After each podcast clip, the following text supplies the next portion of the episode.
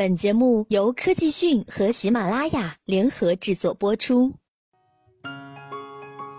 还在苦恼于手湿而无法使用指纹解锁功能吗？也许这一次，三星为你提供了另外一种可能性。在双曲面屏幕已经不再令人大过惊叹的今天，Galaxy Note 7凭借虹膜识别技术，似乎能为自己扳回一局。据了解，Galaxy Note 7此次延续了 S7 的双曲面侧屏，采用了大猩猩第五代玻璃，并配备了一千两百万像素的摄像头。虽然骁龙八二零的配置并没有炒出意外，但 IP 六八级别的防水防尘也是可圈可点。然而，相比于其他锦上添花的升级，虹膜识别似乎成了 Note 7此次博人眼球的最大亮点。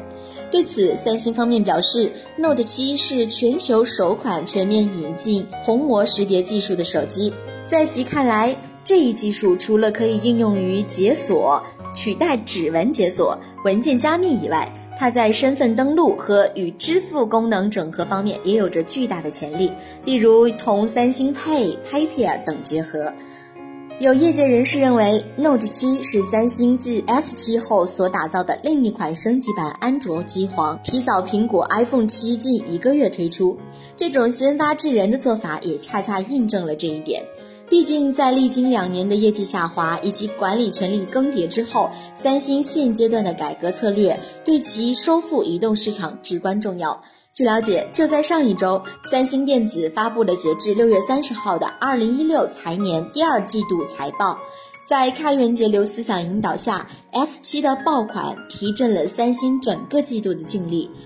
以同比增长百分之五十七的成绩，远超此前分析师预测。可以这样说，Note 七作为三星移动翻身的一个节点，其口碑及市场表现都至关重要。